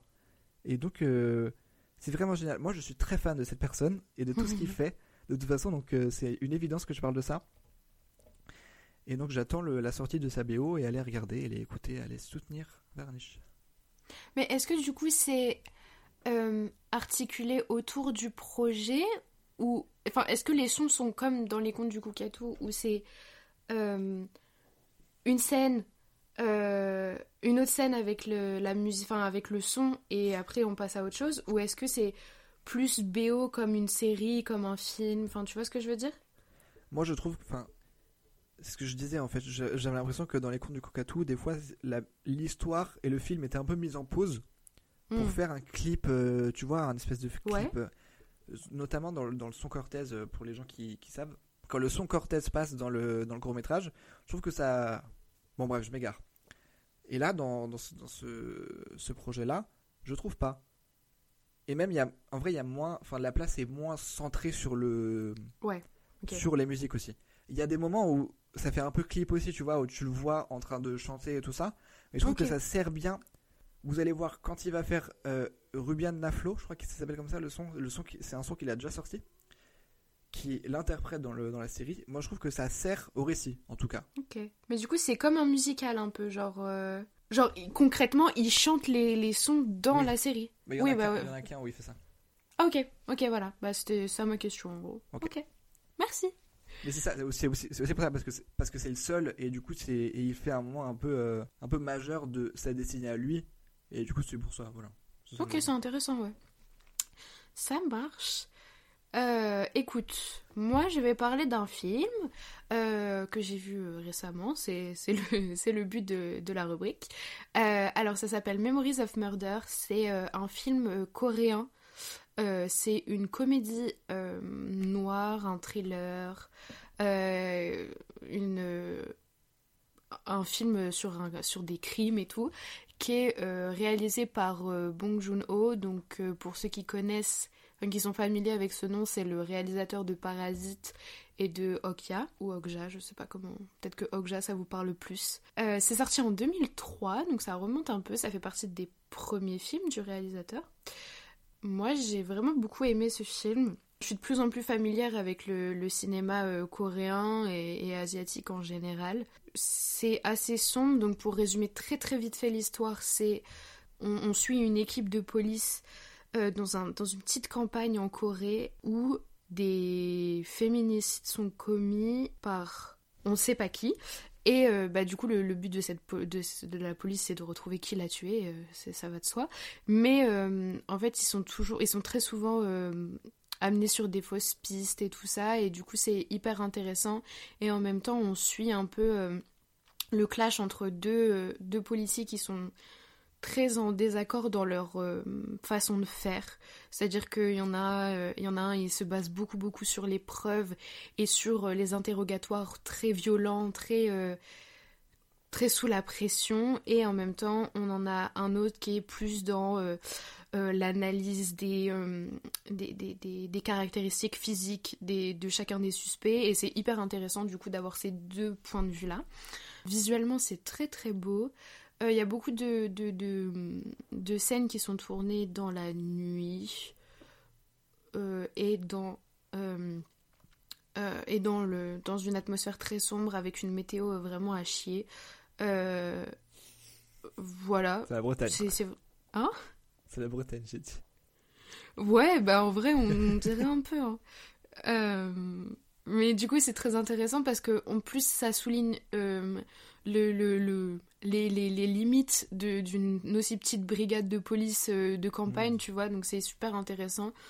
Euh, et aussi, vu que ça se passe dans les années 2000 en Corée, peut-être 90, j'ai plus ça de mémoire, mais ça montre aussi les limites de la police sud-coréenne aussi en général. Euh, vous allez voir, il y a un moment dans le film où ça parle beaucoup de ça. Euh, mais c'est pas un film genre euh, pro-police, hein, c'est pas le centre du, du film. Mais Est-ce que Euh, c'est dénonciateur en vrai ou? non, je pense que c'est pas vraiment le but du film. C'est juste, euh, tu sais, ça, bah, ça relate des états actuels des choses, tu vois. euh, Ouais, ouais. qu'ils ont juste pas, l- pas de moyens, pas la technologie, pas euh, Ouais. à, à ce moment-là, tu vois. Euh, voilà, et euh, c'est franchement, j'ai vraiment beaucoup rigolé dans le film, alors Mm. que les crimes qui sont commis sont absolument horribles. Genre vraiment, c'est, c'est, c'est- je vais pas expliquer vraiment ce qui se passe parce que c'est très graphique en plus, mais c'est pas juste des femmes qui se font poignarder, ça va plus loin que ça. Euh, du coup, c'est. Ouais. Mais en même temps, j'ai beaucoup ri parce que ça se bagarre tout le temps, mais c'est super drôle. Les... Leurs, leurs bagarres sont vraiment à pleurer de rire parce que.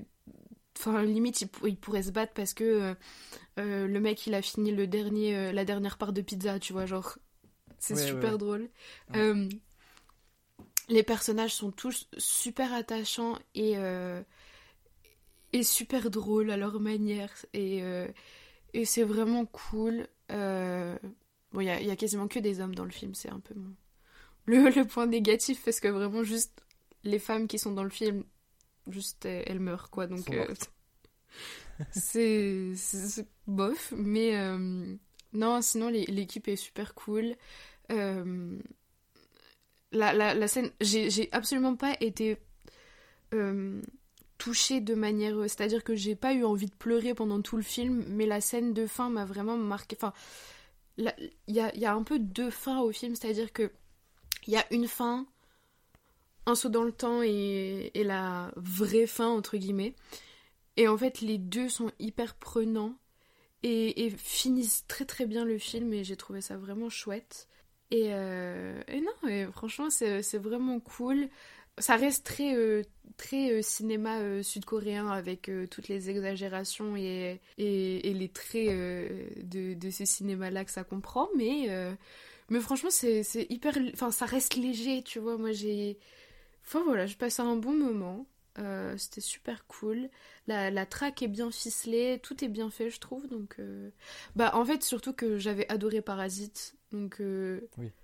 je voulais vraiment en apprendre plus sur, Ouais.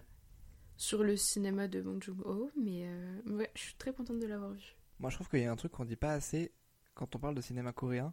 Moi, tous les films coréens que j'ai vus, Ouais, c'est tous des drames, ou des, enfin, tu sais, genre des trucs euh, assez graves. c'est vrai. Mais dans tous les films, je trouve qu'ils maîtrisent la comédie de ouf. Ouais, ouais, ouais.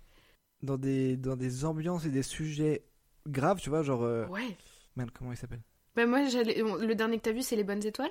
Non, c'est pas les bonnes étoiles du coup, parce que t'as Non, vu. c'est euh, Decision to Live, voilà. Dans Decision to. Live, il y a des trucs hyper marrants. Alors que c'est des, des enquêtes et tout ça aussi, tu vois. Ouais, bah c'est ça. Euh, et donc vraiment, tu passes. Bah moi, je, sais que je suis. En fait, j'ai regardé pas mal de. Enfin, pas mal, j'en ai regardé 3 ou 4 de dramas coréens, tu sais. Donc ça, c'est full euh, histoire d'amour, euh, un peu gnangnan, euh, tu sais, avec.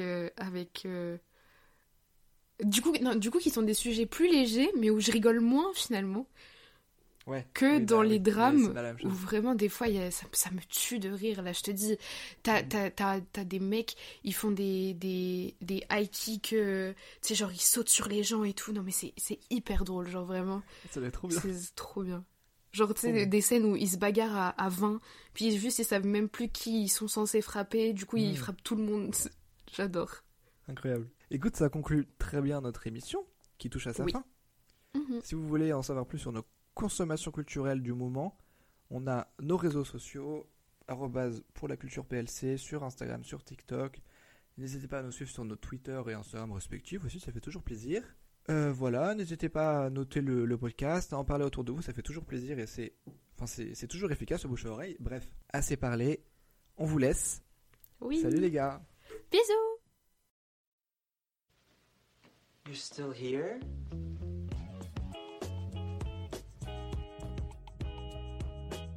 It's over. Go home.